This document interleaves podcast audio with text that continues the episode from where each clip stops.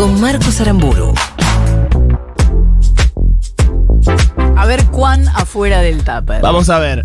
Ya hablamos aquí de reyes latinoamericanos, por ejemplo, si recuerdan, el rey afro-boliviano que Sí. vive en la zona de Coroico, en Bolivia, que es un rey reconocido por el Estado boliviano. Es Como uno, tal. Es uno, de los, eh, es uno de los miembros del Estado plurinacional de Bolivia, el rey afro-boliviano. Y hoy nos vamos a venir a la Argentina para seguir hablando de realeza. Si bien el artículo 16 de la Constitución argentina prohíbe los títulos nobiliarios, dice la nación argentina no admite eh, prerrogativas de sangre ni nacimiento, no hay en ellas fueros eh, personales ni títulos de nobleza, existen algunas personas que tienen títulos nobiliarios en Argentina heredados, ¿no? Ajá. Como por ejemplo la condesa Sí. Clara Ludwenia von Oldenburg, Denmenhorst und von Wildenhausen. No, mentira. Mejor- Clarita. Mejor conocida como Clara Ludwenia, la condesa de Garín. Partido, Garín? Partido de Escobar. Ah. No quiero que se rían del conurbano bonaerense. ¿Cómo? No, no me Disculpame, yo eh, soy del Partido De de Escobar, eh, en, en nacido y criado. Bien. riendo de su Jamás título me- no- me nobiliario, reiría. no de Garín, partido ¿Puedes Escobar. decir de vuelta el nombre? Sí. tengo, tengo que tomar carrera, ¿eh? Sí. Clara Ludwenia von Oldenburg, Denmenhorst und von Wildenhausen. Mejor conocida como la condesa de Garín, Partido Ajá. de Escobar. La condesa. Hay eh, algunos relevamientos de genealogistas eh, que calculan que aproximadamente en la Argentina hay unas 70 nobles europeos, o sea, 70 nobles eh, de título heredado viviendo en la Argentina, y en su mayoría son provenientes de Polonia, de Francia, de España, de Austria, de Checoslovaquia y muchísimos de Rusia también. Ajá. De hecho, ahora vamos a llegar a la historia de Clara, que tiene que ver con, con Rusia. Este. ah, ¿Hubo algún. ¿Se acuerdan de la condesa de Chikov? Sí. Sí. La condesa de Chikov era una persona que enseñaba de ceremonial y protocolo en la Era, ¿no tele. era Eugenia Chikov, era su Eugenia nombre de pila. Chikov. Mm. que ella se ocupó muchas veces de aclarar que como el linaje de los condes no se transmitía eh, a, a- a las hijas mujeres, ella no era condesa, sino condesina. Ah, pero mira. bueno, los medios garpaban mucho decirle Claro. condesa. No como vos que sos condescendiente. Uy, no, me hizo pésimo. No te lo quería decir ¿Qué me Vamos al querés? aire, chicos. No, en o sea, general. no sé, ¿Qué no. querés? ¿Que te condecore? Para de Uy, no. ¿Qué hace esa ¿Eh? Si querés nos encontramos en Freire y Conde.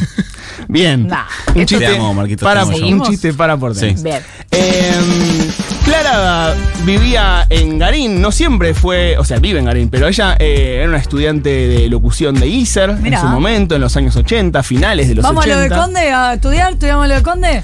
Ella no, ella no tenía ninguna noción de que ella era una Ah, condesa. no sabía. La historia de cómo ella se entera es fascinante. Es espectacular. Eh, ella Que un era, día te enteres que sos condesa. ella era una persona, una, una pura sangre. Claro. claro. Este, Sangre azul. Una noche eh, llegaba a su barrio, en Garín, y en una parada del colectivo conoce una persona, pegan buena onda. Esa persona le. O sea, la- se tomaba el bondi la condesa. pero por favor, se lo sigue tomando. Claro. Eh, esa persona la invita a su casa porque pegan buena onda, y en la casa. Clara conoce a la familia de esta persona y en esa familia estaba una mujer conocida eh, con el nombre de Inés Caplum, que en el barrio la gente ya sabía que tenía algunos poderes del tipo vidente. Esto termina rarísimo. Y entonces Inés le dice, luego de ir conociéndola, ¿no? De, luego de, de- de varios eh, encuentros, le dice, Sí. mira, porque Clara tenía el problema de que no le iba bien en lo laboral, no la tomaban en ninguna radio, tenía, estaba teniendo problemas con eso y... ¿Era entonces- pobre? Bueno, era un barrio, eh, no sé si, no, no sé si diría pobre, pero un barrio clásico, conurbano, Bien. digamos, Garín, es, es un, es un barrio bastante Sí. estándar de lo que es el, el conurbano, no sé si lo conocen. Sí. Y esta mujer, Inés Caplum, le dice, mira, Clara, yo tengo que decirte algo. A vos te tratan diferente porque sos de sangre azul. Ponete a investigar porque ahí hay algo. No, si la señora eh, tenía razón habiéndole dicho algo que ella no tenía la menor idea, quiero ya conocer a esa señora. Inés Caplum murió hace No, unos no, meses. no, no. Eso no, es lo que tenía no. para decir. Eso es lo que tenía Lo que pasa es que. ¡No puede ser! Boludo. ¿Qué pasó ahora? ¿Qué pasó? Pasa que yo no quiero como editarte al aire, pero la columna de la sobrinés. Esa es sobre ¿Cómo? Inés. ¿Pero Inés murió? No, pero es impresionante Bueno, lo no que sé, pero descubrió bueno, Inés. vos te, no diste cuenta, creer. vos te diste cuenta lo mismo que yo, que la columna, digamos, periodísticamente el enfoque era ese. Pero Inés. como Inés descubrió todo, tipo, o sea, Inés, nadie le preguntó nada sobre, tipo, podría haber dicho, Ajá. ah, vas a tener un novio el pasado Sí. mañana, y dijo, tenés sangre azul. Claro, no es que le dijo. Che, vos, cara, No es que le dijo.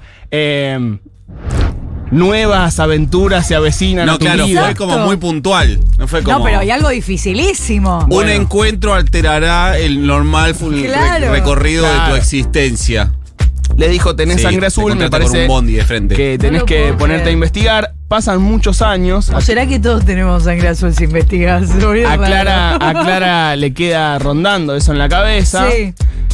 Y en el año 94, año en el que nacían personas como yo, por ejemplo, Sí. Ay, Se no, pone- Es muy El último chiquito. mundial de Maradona. el último mundial del Diego, se pone a investigar porque le pica eh, el bichito, le Ah. cae la ficha y empieza a hacer estudios con eh, genealogistas, con genetistas. Sí.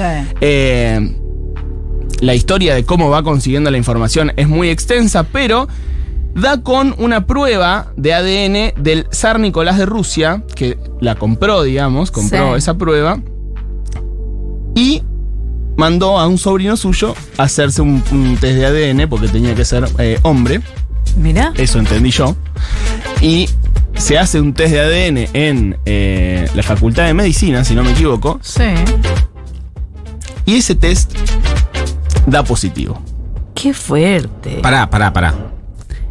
Era eh, heredera del zar. El zar Nicolás fue el último zar que tuvo eh, Rusia. sin- el, el zar Nicolás II fue el último que tuvo antes de la. Es eh, el zar. Nicolás, es el zar Nicolás I porque es anterior. Es su, su, eh, parentesco. Y también resultaba ser pariente de Felipe de Edimburgo, No. que es Felipe. miembro de la familia real. Sí. Exactamente. O sea que bueno, también es un poco, viste, medio que.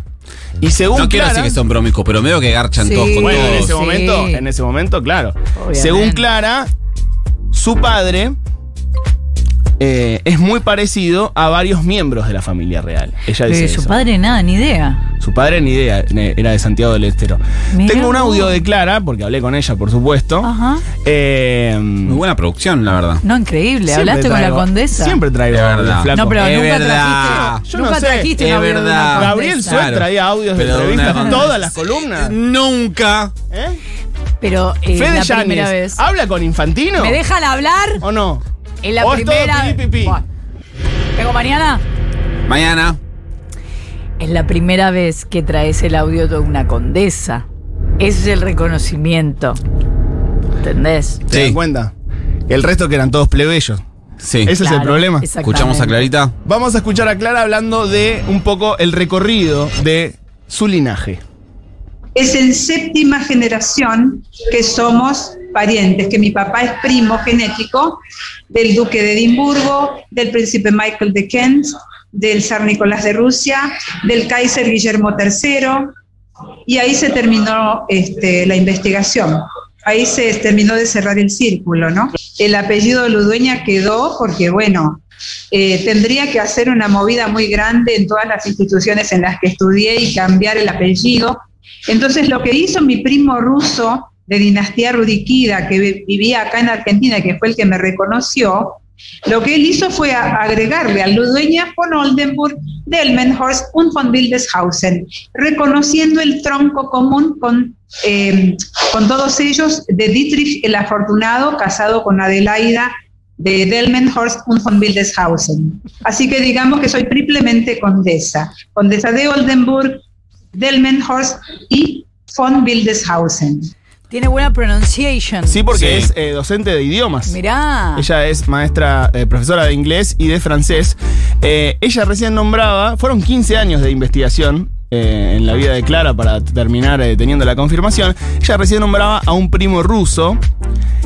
Cuando a ella le llega el, el test positivo, se pone en contacto con eh, alguien de la Casa Real de Rurovic, que vivía en Santa Fe, digamos, Ajá. o también herederos de esa Casa Real que habían eh, venido exiliados de Rusia y eh, en, en- en la Revolución Rusa, digamos, y habían venido acá y estaban viviendo en Santa Fe.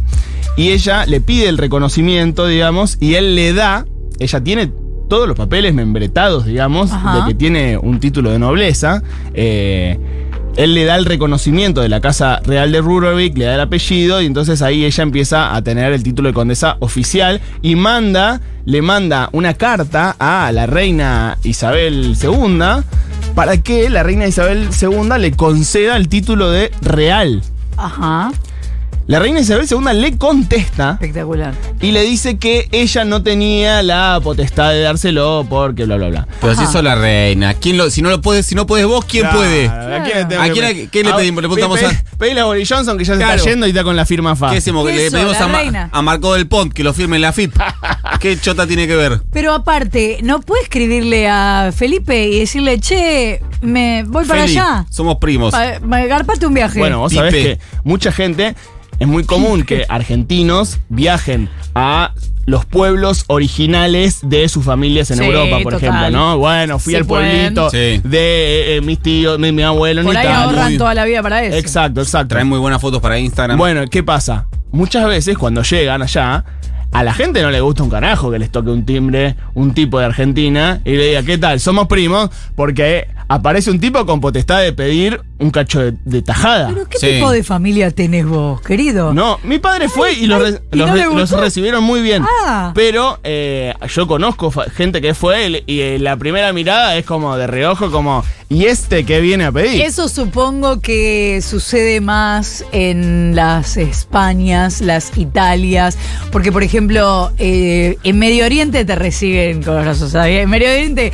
incluso tengo un familiar que fue, se equivocó de casa porque no se entendieron bien, le recibieron, empezaron a servir cosas y dijeron, ah no, es allá el En vecino. Medio Oriente no hace falta ser eh, familia de nadie, Sí. vos No. terminás Para comiendo en la casa de. Si Es vas bárbaro. tipo a España Hmm. y entonces tienen familias, le tirás las venas abiertas a América Latina por la cabeza. ¿Qué venís a buscar? Vengo a buscar lo que se están robando desde 1492. Puente de plata desde Cerro Potosí hasta Madrid podrían haber hecho. No creo que te abran la puerta, No. pero puede ser, qué sé yo. Bueno, ya que remarcaban que es la primera vez que hablamos con una condesa, con alguien de una eh, con un título no- nobiliario, Sí. le pedí un saludo a la condesa Excelente. para todos los oyentes de Ahora Dicen y para el equipo de Ahora Dicen. Les quiero mandar a todos los oyentes, a toda la producción y a vos, por supuesto, Marcos, mis saludos. Espero que el programa mida buen rating. Mi, mi nombre es Clara Ludueña von Oldenburg Delmenhorst und von Wildeshausen, con tratamiento de Su Alteza, Condesa de Oldenburg, Delmenhorst y von Wildeshausen.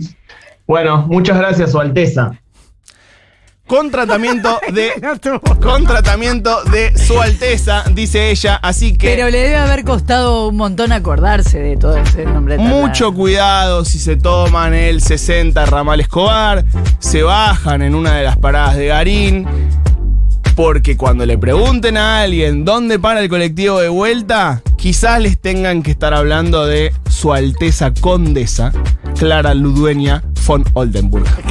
Y ahí me quedo. sí. Claro. Clara Ludueña von Oldenburg, Dennerhorst und von Wildenhausen.